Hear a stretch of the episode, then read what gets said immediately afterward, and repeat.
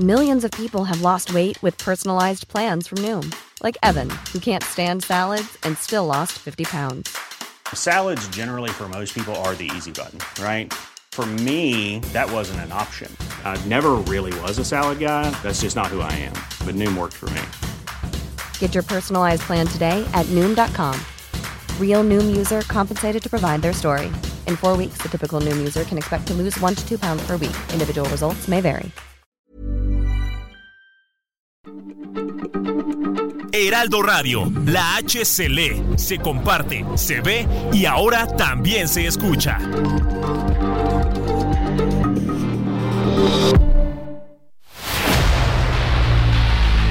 El dedo en la llaga. Había una vez un mundo en el que nadie creía.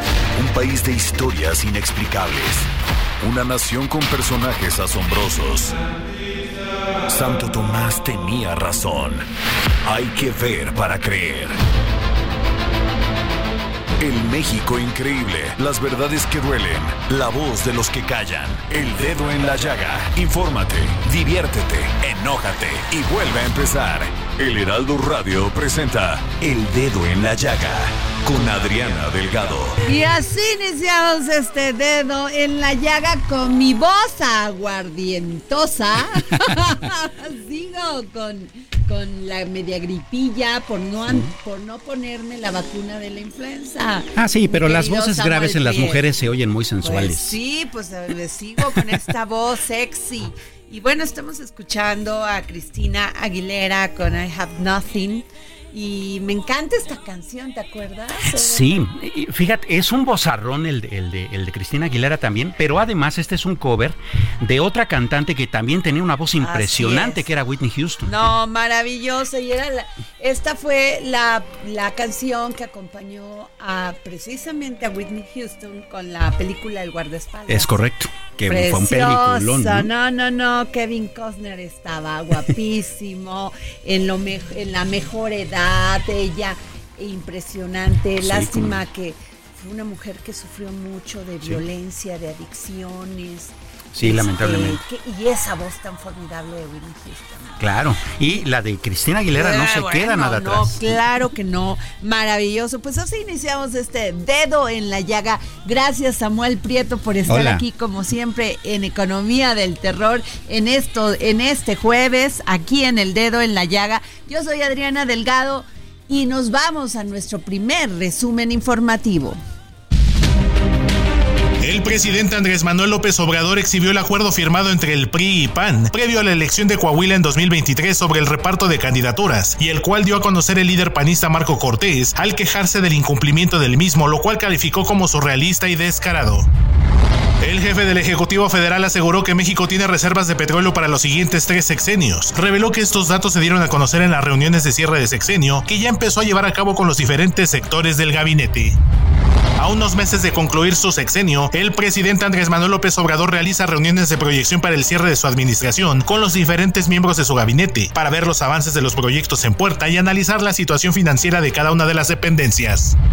Al respecto, el director de la Comisión Federal de Electricidad, Manuel Bartlett, aseguró que la empresa hoy está financieramente más fuerte y con el plan de rescate basado en cuatro puntos ha revertido la caída en la generación eléctrica, ya que esta se reduciría a un 16% con la reforma energética de 2013. El presidente Andrés Manuel López Obrador reconoció que todavía hay comunidades que apoyan a grupos de la delincuencia porque los compran con despensas y regalos que calificó de migajas. Les advirtió que eso se revierte en referencia a la violencia, pero pidió no dejarse engañar.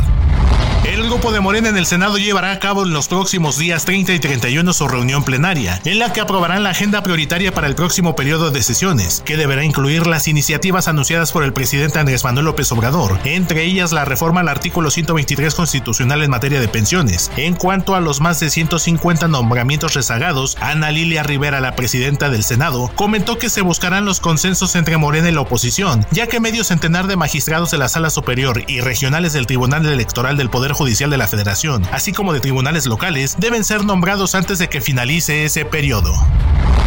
Mayoría de tres, con el voto en contra de los magistrados Reyes Rodríguez y Yanino Talora, el Tribunal Electoral del Poder Judicial de la Federación aprobó modificar el acuerdo del Consejo General del Instituto Nacional Electoral respecto al mecanismo extraordinario para las designaciones de los altos funcionarios del organismo. Con lo resuelto, la presidenta del INE Guadalupe Tadei Zavala podrá elegir para la Secretaría Ejecutiva a alguno de los titulares de las direcciones ejecutivas o encargados de despacho de las mismas que cumplan con los requisitos de ley. Los ministros de la Suprema Corte de Justicia de la Nación, Alberto Pérez Dayán y Luis María Aguilar Morales, sí podrán participar en la resolución de los amparos en contra de la ley de la industria eléctrica, luego de que la primera sala desechó la petición de la Secretaría de Energía para que se les declarara impedidos de votar estos asuntos por un supuesto conflicto de intereses. Regresamos aquí al dedo en la llaga y bueno, el pasado 29 de diciembre, Samuel Prieto, el presidente Andrés Manuel López Obrador inauguró lo que será la megafarmacia. Este almacén o depósito de medicamentos está constituido por dos grandes bodegas en una extensión de 10 mil metros cuadrados en Huehuetoca, Estado de México. El costo de la compra del terreno fue de casi 2 mil millones de pesos, que eran como unas bodegas de Liverpool, Así es. porque Liverpool ahora tiene su centro de distribución en Gilotepec.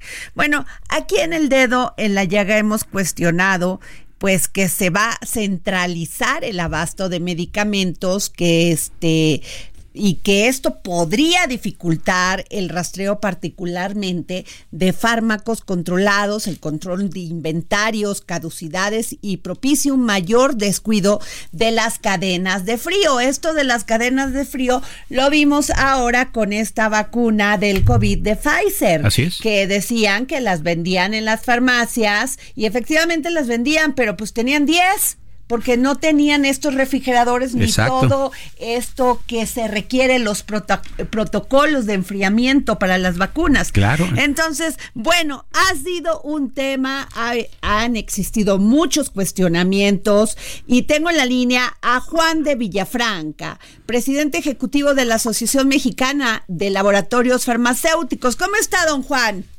Bien, Adriana, qué gusto saludarte, porque aquí a tus órdenes. Oiga, ¿usted cómo ve esto? Bueno, pues es algo inédito, ¿no? Y aquí la, la responsabilidad que tiene Birmex es enorme, Ajá. porque se habla más allá de lo que es la megafarmacia, ¿no? Que supuestamente pues, ahí se van a concentrar todos los medicamentos. Pues son dos, dos partes fundamentales que va a manejar Birmex, de acuerdo a lo publicado en el diario oficial. Ajá. Por un lado es la compra de medicamentos y por otro lado la dispensación y la distribución de los mismos. Entonces, pues es una gran tarea y si no se hace bien, pues el riesgo es que va a haber desabasto y que pues no va a llegar el medicamento en tiempo, en forma y con el cuidado ade- debido al paciente, ¿no? Entonces son tiene un gran reto por delante y es algo que la verdad nunca se ha visto en lugar de ningún lugar del mundo que haya una concentración a partir de una gran bodega o almacén, pues la distribución para todo el país. Claro. Claro, don Juan, buenas tardes. Justamente hablando de ese asunto, eh, eh, nos vendieron, de hecho, en la inauguración esta instalación como la única en el mundo, pues sí, pero no algo que es único en el mundo, no necesariamente es operativo. Desde esa perspectiva, eh, también está el problema de la logística. El mismo gobierno anunció que no va a haber la contratación de ningún eh, de ninguna empresa de logística especializada para transportar las medicinas y que incluso cuando se necesiten vía aérea lo hará el ejército mexicano a través de la Fuerza Aérea, lo cual representa nuevos riesgos, ¿no? Pues sí, es algo, la, la distribución de medicamentos es algo muy, muy, muy eh, sofisticado, Claro. muy complicado y que requiere, pues, este, gente experta, especialista, porque si no, eh, o no llega, o, o también el costo puede ser enorme, ¿no? Porque en un momento dado, mandar un medicamento que vale 200 pesos a un destino, si no se hace adecuadamente, pues puede salir carísimo. Y a final de cuentas, para sumar el costo de un medicamento es lo que cuesta la compra y lo que cuesta la distribución, y aún si lo lleva el ejército, pues está teniendo un costo, ¿no? Claro. Además, este don Juan de Villafranca, presidente ejecutivo de la Asociación Mexicana de Laboratorios Farmacéuticos, estoy hablando, eh, hace un momento estaba hablando de las vacunas. O sea, las vacunas no se transportan así como en una hielera y ahí vámonos, dos días, ¿no? Así es, los medicamentos, hay muchos medicamentos que requieren de ser transportados en redes frías.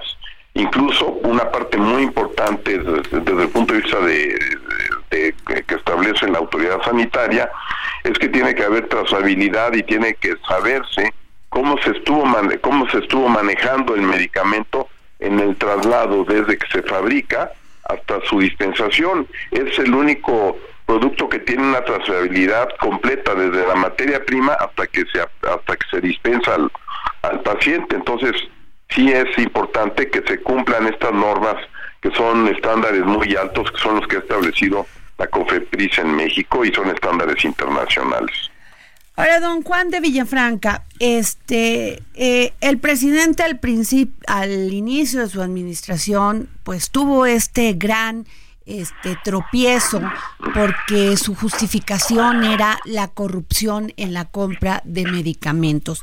Tal es así que le dio a Hacienda mano amplia para que ellos fueran los que compraran. ¿Usted qué piensa de esto? Porque él, él, pues su justificación es corrupción, mucho moche, como dice él, mucho soborno. Pues nosotros estamos tranquilos, no ha habido ninguna denuncia que se haya presentado por eso en contra de la industria.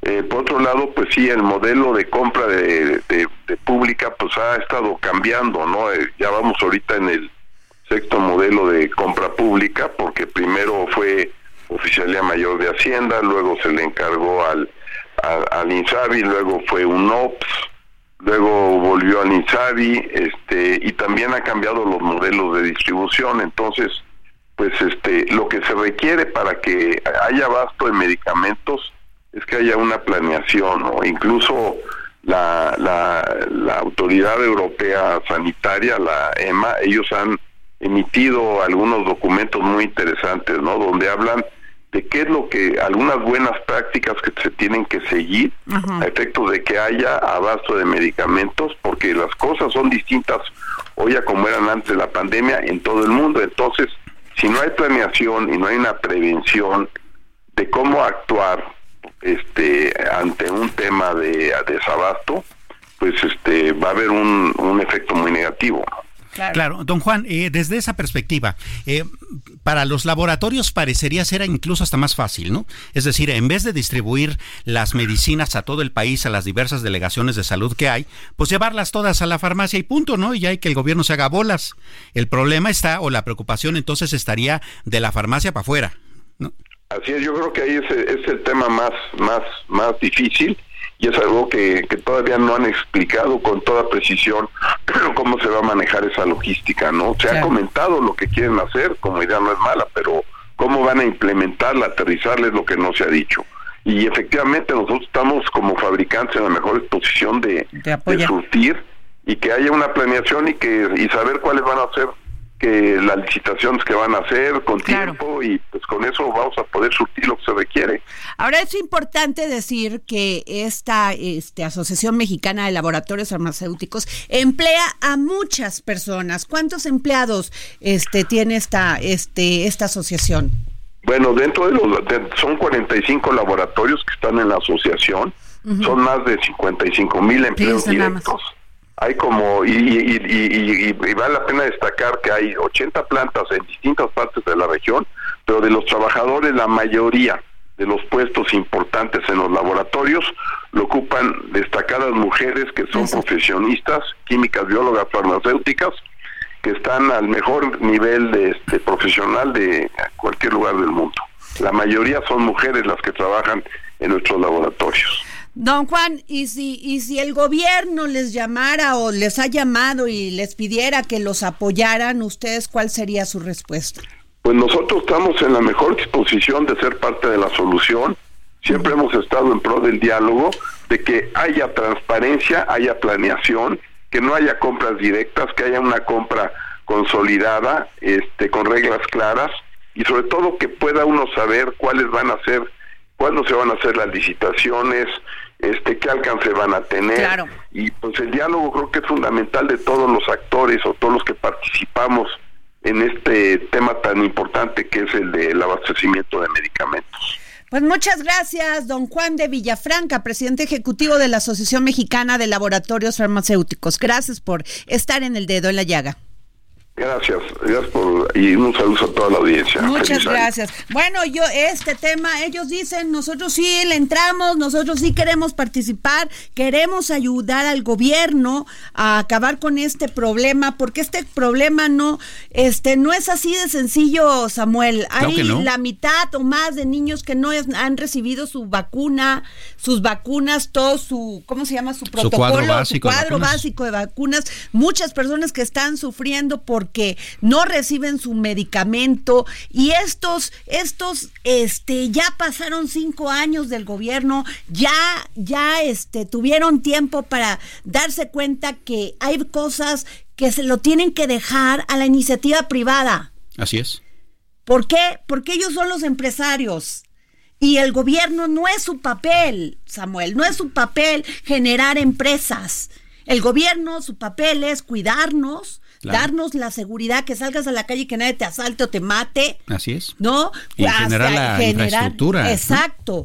¿no? estarse poniendo como empresario. Claro, porque además no hay peores empresario que el Estado, ¿eh? Aquí en China y en A ver, ha sido pésimo. Así es. Pésimo, porque en función de no pagar el costo político de sus errores en la toma de decisiones, pues resulta que contrata y contrata burocracia para poder calmar esas posiciones con sus opositores lo cual o con la gente de que son de ellos. Claro, lo cual abre la puerta a la corrupción a diestra y siniestra. Pues esto va a pasar, esto va a pasar. Bueno, en fin, fíjense que el presidente Andrés Manuel López Obrador está preparando una propuesta de reforma a las pensiones para que el gobierno administre y apoye a las empresas para que los trabajadores reciban su sueldo completo al momento de jubilarse y no solo la mitad como sucede actualmente. Esto suena muy bonito, ¿eh? Esto suena bien bonito, rete bonito. Todo mundo nos queremos este jubilar con el último sueldo que ganamos. Eso sí cotizamos en el IMSS, ¿verdad? Este, pero pues a veces no es tan práctico. Yo, esto que el gobierno administre toda la lana de mi jubilación, pues como que no me da gusto, ¿eh? Pues Yo no. quiero ver a los políticos metidos en la administración de además, mi lana. Además, eso ya sucedió antes de que existieran las afores, así era, el gobierno administraba las pensiones. Y, todo. Y quebró el sistema. Donde han administrado el gobierno las, las este, afores ha salido muy mal. Claro, construyó elefantes blancos como estadios, como cosas que no daban rendimientos y entonces quebró el sistema de pensiones. Bueno, pero tengo en la línea don, al doctor José Medina Mora, presidente nacional de la Confederación Patronal de la República Mexicana, Coparmex. Gracias, don, este, don, don José Medina Mora, gracias por tomarnos la llamada. Con mucho gusto, Adriana. Muy buenas tardes. Qué gusto saludarte. Gracias. Feliz año. Igualmente, muy feliz año para ti, todos los tuyos. Saludo a toda su audiencia. Gracias, oiga, pues yo ya estoy temblando. Ya nada más que hagan la propuesta, ya me puse a temblar. Sí, pues eh, en realidad todavía no hay propuesta, simplemente fue un anuncio, eh, lo que posteriormente, que iban a prestar una iniciativa, lo que posteriormente dijo el presidente es que estaban analizando, pero todavía no tienen una propuesta concreta. La realidad es que en el pasado, efectivamente, el gobierno administraba este, todo el fondo de pensiones. Y eran los tiempos en que eh, pues compraban equipos de fútbol, compraban este, parques recreativos. Y, claro, este, el, dinero no alcanza para esas cosas. Eh, una reforma fundamental fue lograr que eh, tuvieran cuenta individualizada cada trabajador, de tal manera que hoy los recursos son de los trabajadores no son recursos públicos.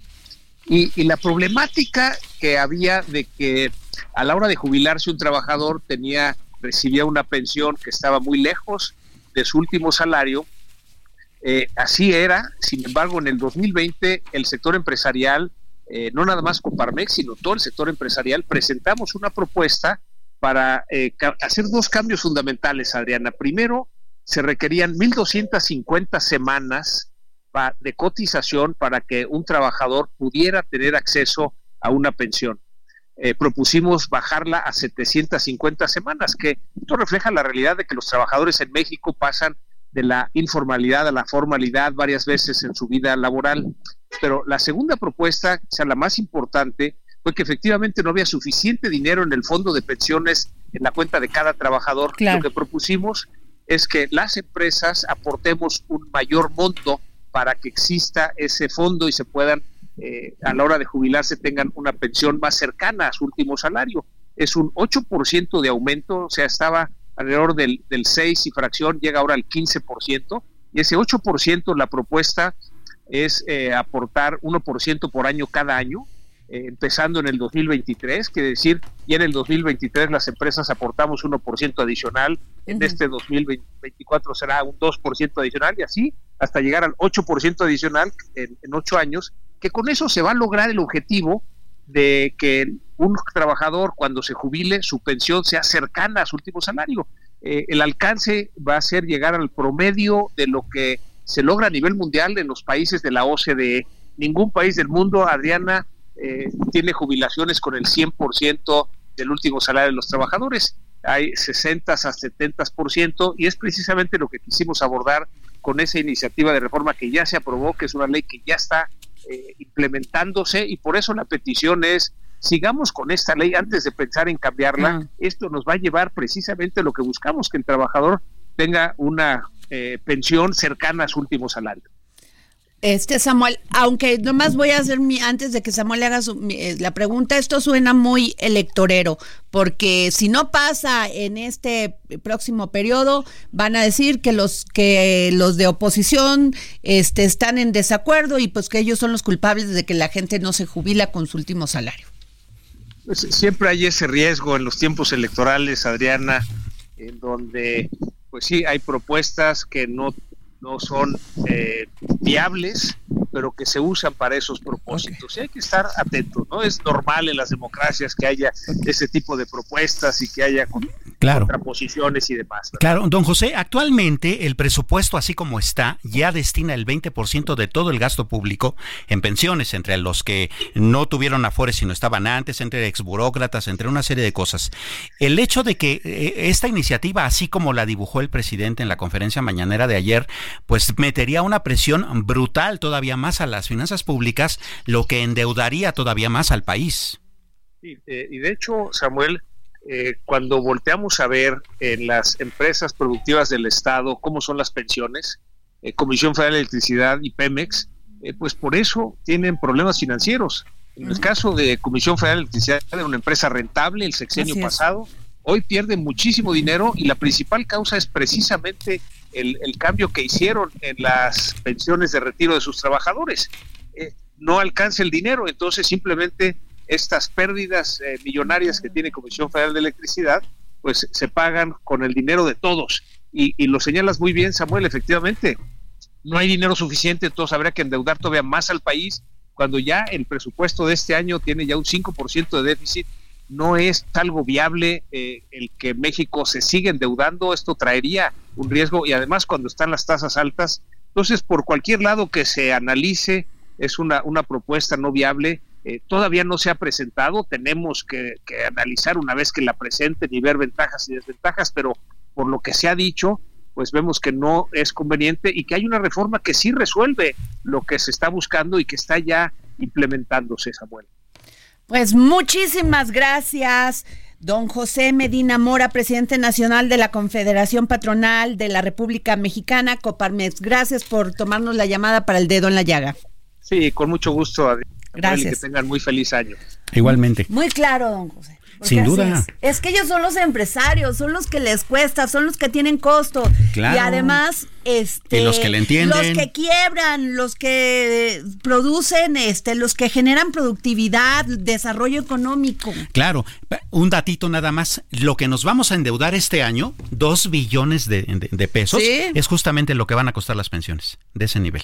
Así de sencillo. Bueno, nos vamos a un corte y regresamos para seguir poniendo el dedo en la llaga con Samuel Prieto. Sigue a Adriana Delgado en su cuenta de Twitter, arroba Adri Delgado Ruiz.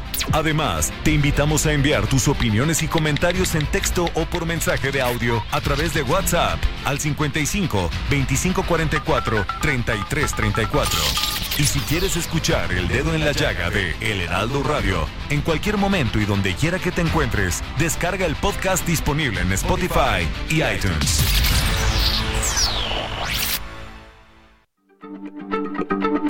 Heraldo Radio, la H se lee, se comparte, se ve y ahora también se escucha.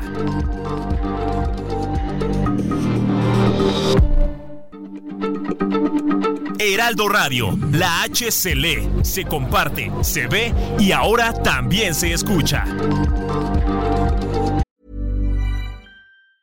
Hey, it's Ryan Reynolds and I'm here with Keith, co-star of my upcoming film If, only in theaters May 17th. Do you want to tell people the big news? All right, I'll do it. Sign up now and you'll get unlimited for $15 a month in six months of Paramount Plus Essential Plan on us. Mintmobile.com slash switch. Upfront payment of $45 equivalent to $15 per month. Unlimited over 40 gigabytes per month. Face lower speeds. Videos at 480p. Active Mint customers by 531.24 get six months of Paramount Plus Essential Plan. Auto renews after six months. Offer ends May 31st, 2024. Separate Paramount Plus registration required. Terms and conditions apply if rated PG.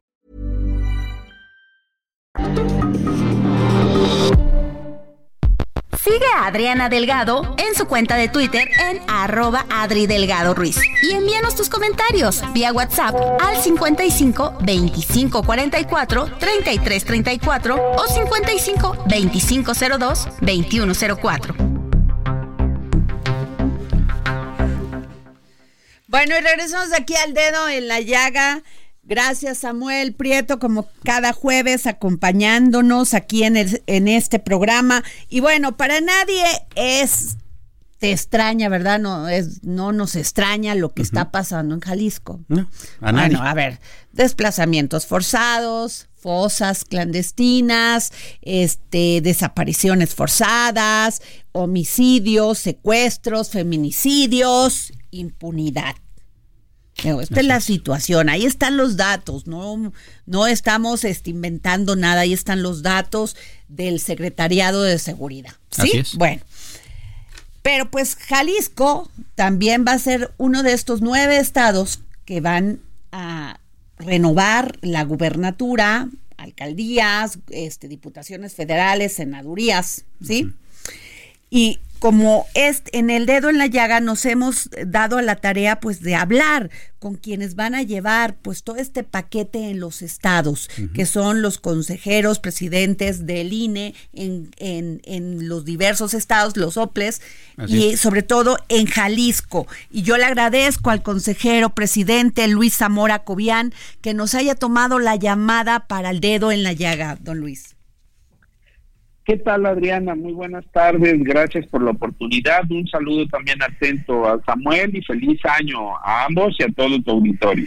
Yo le quiero comentar esto, lo que dijo la consejera Claudia Zavala, aseguró que el tema de la seguridad no le corresponde al órgano electoral, eso lo sabemos. Y aunque ya se hizo un modelo de coordinación, la seguridad de las eleccio- elecciones les toca a los gobiernos, sí, pero quien, a quien le toca garantizar el voto es a ustedes. Así es. Nos toca generar las, en las condiciones idóneas, eh, suficientes, oportunas para el debido ejercicio de derechos políticos y electorales, tanto para votar como ser votado. Para este caso, el Instituto Nacional Electoral, en primera instancia, en la materia registral, que es una actividad permanente, eh, cuando hay procesos, generamos unos plazos para contar con un listado nominal debidamente conformado y actualizado. Hoy tenemos poco más de 6.575.000 ciudadanas y ciudadanos registrados y eh, compartirte que iniciamos una campaña anual intensa el pasado primero de septiembre, concluye el próximo 22 de enero y tenemos solamente eh, por delante solamente 11 días para que acabe esta campaña para hacer cualquier tipo de trámite y poder tener su credencial para votar con fotografía vigente y con los datos apropiados, correctos y también eh, que represente, por ejemplo, el caso de, de su domicilio actual que ocupa. Eso es lo que estamos ahorita en la tarea y tratando de asegurar esas condiciones, insisto, de los derechos políticos y electorales que habremos de ejercer el próximo 2 de junio próximo para poder elegir a quienes van a, a sustituir a, a- a las personas que están en el Poder Ejecutivo Federal y Estatal, como ya señalaste, a las dos cámaras del Congreso de la Unión, su renovación, tanto a senadores y diputados, en el caso del Congreso del Estado y los 125 ayuntamientos. Claro, eh, don Luis, buenas tardes. Justamente hablando, hablando de este asunto de, de, que la ciudadanía participe y pues se involucre eh, directamente en el proceso electoral como es su derecho y su responsabilidad, tenemos un problemita, la percepción. En las noticias estamos teniendo todo el tiempo eh, eh, información con respecto a que en el mismo Consejo General Central del INE, pues hay problemas operativos porque no se ponen de acuerdo sobre quién, qué funcionarios van a hacer justamente el trabajo, pues el trabajo de pie a tierra, ¿no? Y si a eso le sumamos que en el tribunal también trae una división bárbara, entonces ¿cómo le hacemos para que los ciudadanos confíen en que el proceso electoral pues se va a llevar a cabo como, pues, como se debe? Ok, mira, en lo que respecta de, la información que tenemos, eh, afortunadamente a través de los medios de comunicación y también de los boletines emitidos desde la autoridad central, en estas condiciones de las que tú refieres, quiero compartirte que estas condiciones pues no son nuevas. Digo, yo recuerdo claramente cuando el licenciado Sertuche, eh, en paz descanse, entró a ser secretario ejecutivo en su momento, con el maestro Woldenberg. Él había propuesto a, una persona que ocupaba en ese momento la Dirección Ejecutiva de Capacitación Electoral y Educación Cívica, le fue rechazado por el consenso, no hubo el consenso necesario y entró él. Y también con Leonardo Valdés eh, como presidente en el instituto, él también propuso a una mujer, me acuerdo, como secretaria ejecutiva, y eh, quedó después logrando el consenso eh, para el caso del licenciado del mundo Jacobo Molina. Eh, para nosotros en el instituto, en el Servicio Profesional Electoral Nacional, estamos en la condición de seguir desarrollando nuestros trabajos para que haya una condición normativa cumplida, para que haya un trabajo técnico operativo que genere los entregables y alcancemos los objetivos institucionales y sigamos sirviéndole a la sociedad y al pueblo de México, particularmente a la ciudadanía con derecho de votar y ser votado. Entonces, los trabajos que nosotros venimos realizando eh, eh, brindan, déjame decirlo así, y que la ciudadanía también lo considere de esa manera. Estamos trabajando día a día desde el primero de septiembre, eh, perdón, desde el 7 de septiembre pasado que arrancó el proceso electoral federal y locales, tanto su servidor en el Instituto Nacional Electoral con los 20 distritos electorales federales, también con las autoridades del Instituto Electoral de Participación Ciudadana. Entonces, los trabajos que hemos estado realizando pretenden precisamente generar esa certidumbre en la ciudadanía y eh, que la percepción, eh, que por cierto pudiera ser la realidad de cada quien, ¿verdad? Logremos eh, permear en, la, en el debido acompañamiento y el compromiso con la ciudadanía para que sepan que cuentan con todo eh, el despliegue de, los esfuerzos institucionales para atendérseles como, como merecen, como se requiere, precisamente para esta fiesta cívica el 2 de junio. Pues este, lo, eh, y este comentario lo hago por esto que decía yo en la introducción. Jalisco es una de las entidades más violentas que hay en México. Ahí y no es una percepción de cada quien, ahí están las cifras. Entonces, yo le preguntaría, ¿usted está este, confiado de que se va a llevar este proceso electoral el próximo 2 de junio sin ningún hecho de violencia, que la gente va a poder ir a emitir su voto tranquilamente? Mira, en condición de actos futuros pudieran ser inciertos sin embargo, en lo que yo sí puedo compartirles eh, y a la ciudadanía también, que hemos sido invitados ya tanto a la presidenta del Instituto Electoral de Participación Ciudadana como su servidor a la mesa que se instalará en materia de seguimiento a la seguridad del proceso electoral federal y locales. Eh, estamos hablando de 1.543 cargos que habrán de elegirse aquí en la entidad y que estaremos el próximo lunes precisamente en esa mesa de seguridad. El tema lo dice muy bien la consejera Claudia Zavala.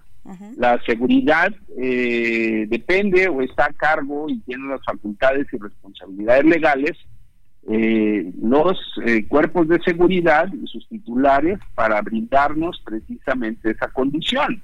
Y los esfuerzos interinstitucionales que se han realizado hasta el momento han permitido que de septiembre a la fecha, pues tengamos condiciones que en este momento pueda señalarles que hay condiciones plenas para el debido ejercicio de derechos políticos electorales. Pues muchas gracias, don Luis Zamora Cobian, consejero presidente del INE en Jalisco. Gracias por tomarnos la llamada para el dedo en la llaga. Ok, les agradezco mucho, Adriana, Samuel, un abrazo. Así es, pues gracias. Hoy, Samuel, pues este, fíjate que se estrenó el reciente episodio del video podcast de Tatiana Cloutier llamado La Neta con Tatiana y los Vocerones, donde recibió la séptima entrega al exgobernador, recibió ahí en el podcast, este video podcast al exgobernador de Chihuahua, Javier Corral, hay que verlo. Ah, está interesante. sí, claro, ¿no? A ver si salieron chispas, ¿no? Hay que verlo. Y bueno, este, Samuel, fíjense que tengo a una sorpresa a todos aquellos, a todos aquellos que me sigan y me manden un mensaje a mi red social X, se pueden llevar tres pases dobles para el partido de la Liga Femenil entre Pumas y Tigres, que se jugará este sábado 13 de enero a las 12 del día en el Estado Olímpico Universitario. ¿Qué estoy pidiendo? Que me digan cómo se llama mi columna de este del día de ayer en el Heraldo de México. Y también no solamente para la Liga Femenil, también tengo tres pases dobles para el partido de la Liga MX de la rama varonil entre Pumas y Juárez, que se, se jugará este domingo 14 de enero a las 12 del día en el Estadio Olímpico Universitario. A quien me diga cómo se llama mi columna publicada en el Heraldo de México el día de ayer. Samuel Prieto.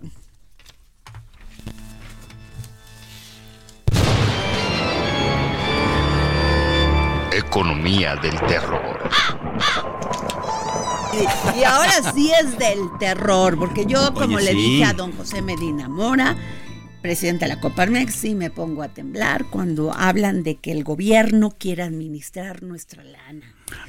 O sea, perdón, me pongo a, o sea, me pongo muy mal, porque el gobierno puede vigilar cómo se está administrando. Que de hecho es lo que hace. Eso es lo que debe, lo que ese es su papel. Así es. No administrar, no tenemos ni a las personas, no tenemos, no podemos seguir engrosando el gobierno de burocracia, eh, haciéndonos que todo el mundo gane lo que decida quien eh, sea el que este el presidente en turno. Digo, híjole, Samuel, pero perdón, a lo mejor este te estoy diciendo pensamientos muy des, muy desordenados, pero No, pero tienes absolutamente razón. A ver, hagamos un poquito de historia. Antes de que existieran las Afores, las Afores fueron creadas en 1994 Así es. en el sexenio de Ernesto Cedillo después de aquel error de diciembre que dejó al país sin un solo quinto y una de las grandes cartas, eh, cargas financieras que tenía el gobierno era justamente tener que pagar pensiones.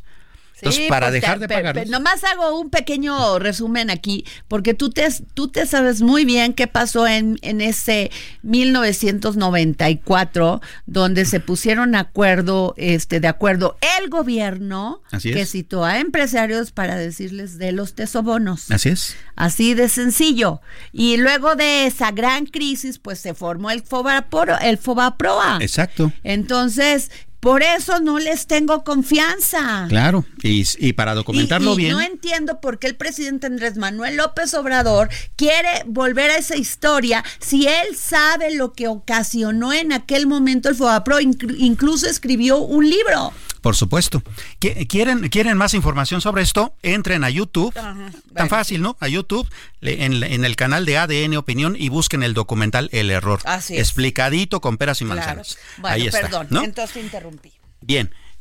Entonces, eh, Cedillo las crea justamente porque si algo ya no tenía el, gobierno, pues era dinero, empezando para pagar pensiones. Entonces dijo, bueno, como ya no va a haber dinero para esto, entonces ahora vamos a hacer que los mismos trabajadores con su ahorro, pues generen el necesario para que eh, terminada su vida, vida, laboral, pues tengan una pensión, ¿no? Y entonces es lo que sucede ahora, que el patrón, una parte del gobierno y otra parte, pues el ahorro del mismo trabajador a través de su nómina, pues eh, tienen ahí un capital que se va formando, van haciendo su ronchita, que es ese ahorro el que permite que al final de su vida laboral tengan una pensión.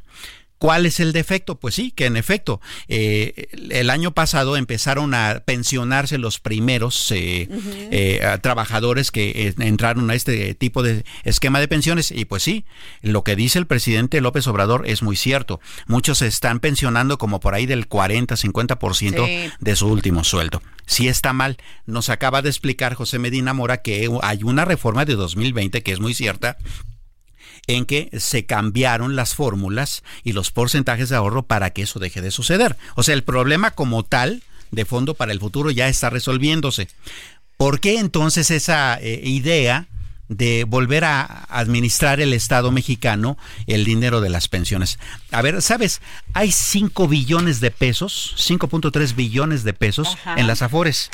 Es muy sexy para el gobierno tener acceso a todo ese dinero, ¿no? No, es bueno, súper sexy si todo tu tu proyecto de gobierno lo basaste en hacer grandes este grandes obras grandes obras. que finalmente pues sí sirven. Sí o sea yo no digo que no el tren Maya y todo esto pero una línea aérea como para qué exacto. O sea como para qué exacto porque además todo ese ahorro tendría que ser invertido en cosas que claramente sean rentables porque pues esos intereses o esa rentabilidad es la que permitiría que los trabajadores con su ahorro puedan tener una mejor pensión. Pero regresemos un poco a la historia. Antes de que existieran las Afores, el gobierno hacía eso. ¿Y qué compró? Pues equipos de fútbol, estadios, Así es. ¿no? Elefantes blancos, cosas que nunca funcionaron y, que, después pues quebraron el sistema de pensiones. Bueno, a ver, mi compañero y jefe Raimundo Sánchez Patlán aquí en el en el Heraldo de México, escribe hoy en su columna en cuanto a, dice, en cuanto a su iniciativa sobre las pensiones, el presidente propone que todos los trabajadores se jubilen con el 100% de este ciento, perdón, de su último salario y que el gobierno incluso pueda administrar las afueras. Por supuesto, dice, hay voces, pero ¿qué creen? Pues que estas iniciativas pues pasarían en este en este próximo periodo y si no la pasan, ¿a quién creen? Dice, pues el este rechazo lo usará en plena campaña electoral para acusarla a la oposición PAN, PRI, PRD y a la Corte y a los empresarios de enemigos del pueblo bueno pues claro, es absolutamente electorelo y de percepción.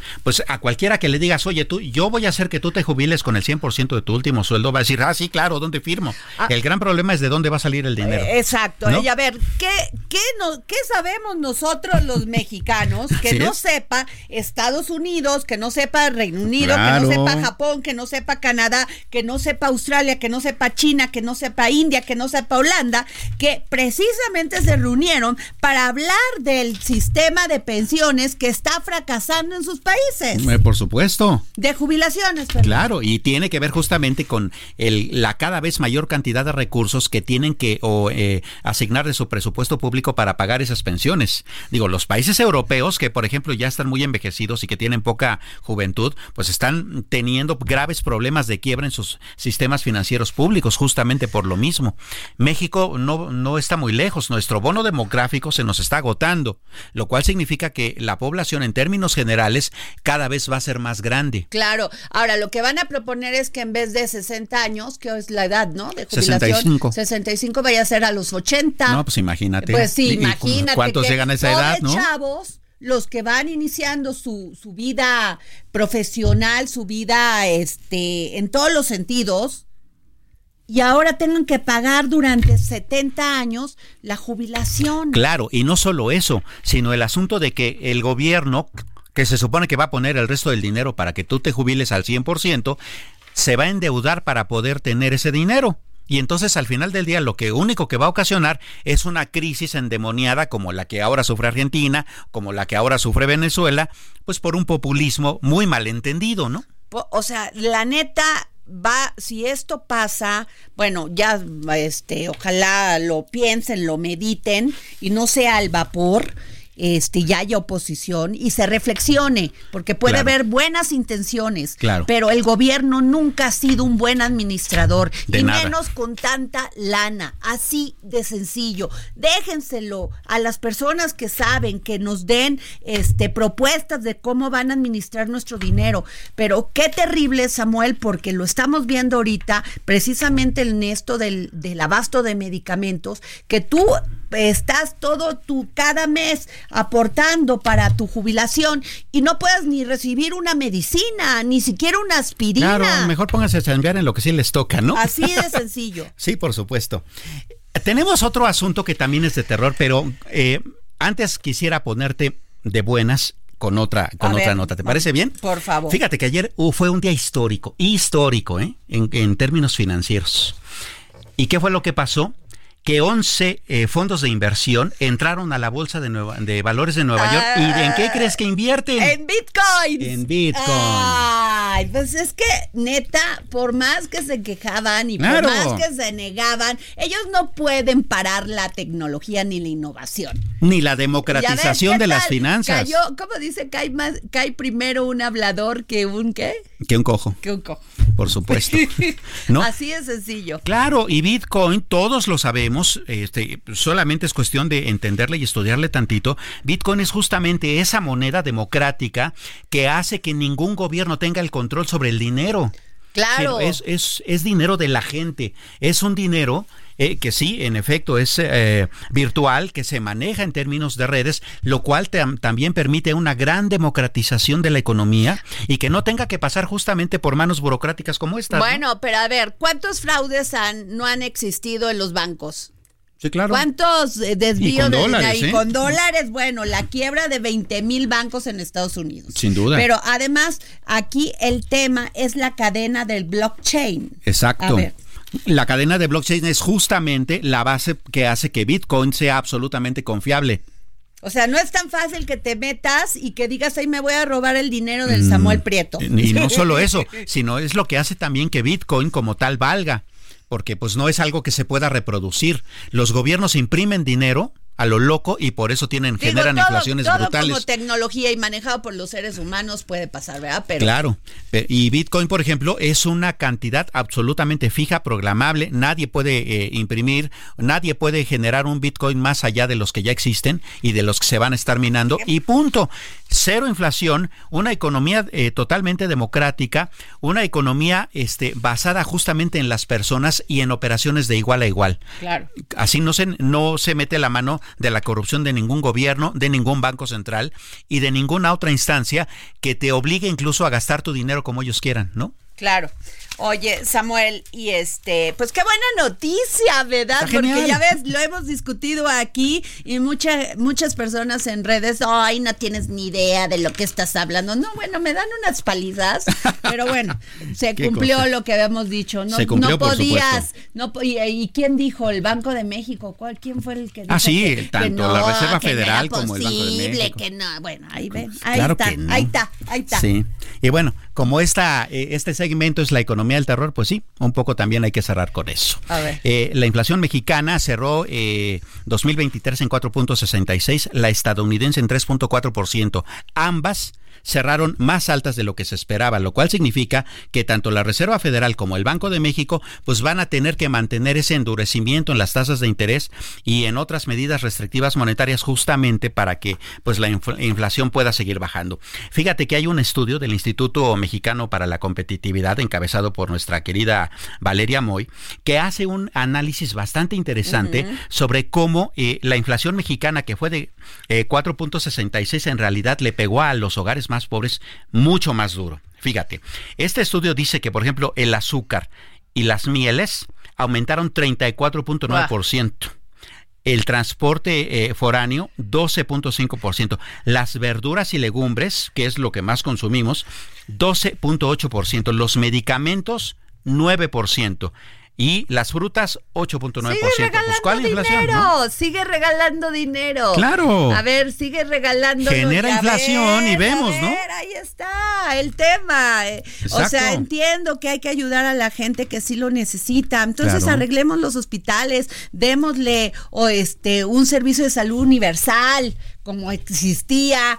Pero sigue regalando dinero, a ver qué va a pasar. Y entonces esos pobres a los que dices ayudar, en realidad los habrás perjudicado más. Claro, y perjudicas toda una cadena de valor, Sin toda duda. una cadena de producción. Y bueno, el país no estamos en las condiciones de tener más condiciones de, perdón, de inflación. Nos estamos, estamos en una situación. Además, sigue patrocinando y sigue diciendo que balazos y no, abrazos y no balazos. Claro. O sea, que el, el crimen organizado se encargue de la Claro. producción. Total que la inversión no llegue, Eh. total que las empresas no hagan su chamba, ¿no? Ahí hoy estuvimos muy radicales, pero es la neta, ahí están los resultados, es lo que pasó con Argentina, es lo que pasó con, con. Venezuela, por Dios, ahí está. Sin duda. Bueno, nos vamos, esto fue todo aquí en el dedo en la llaga. El Heraldo Radio presentó El Dedo en la Llaga con Adriana Delgado.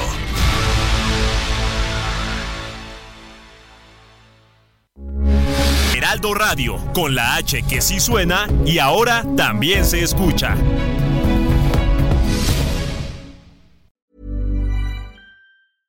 Imagine the softest sheets you've ever felt. Now imagine them getting even softer over time. That's what you'll feel with Bowl and Branch's organic cotton sheets. In a recent customer survey, 96% replied that Bowl and Branch sheets get softer with every wash. Start getting your best night's sleep in these sheets that get softer and softer for years to come. Try their sheets with a 30-night guarantee. Plus, get 15% off your first order at bowlandbranch.com. Code BUTTERY. Exclusions apply. See site for details.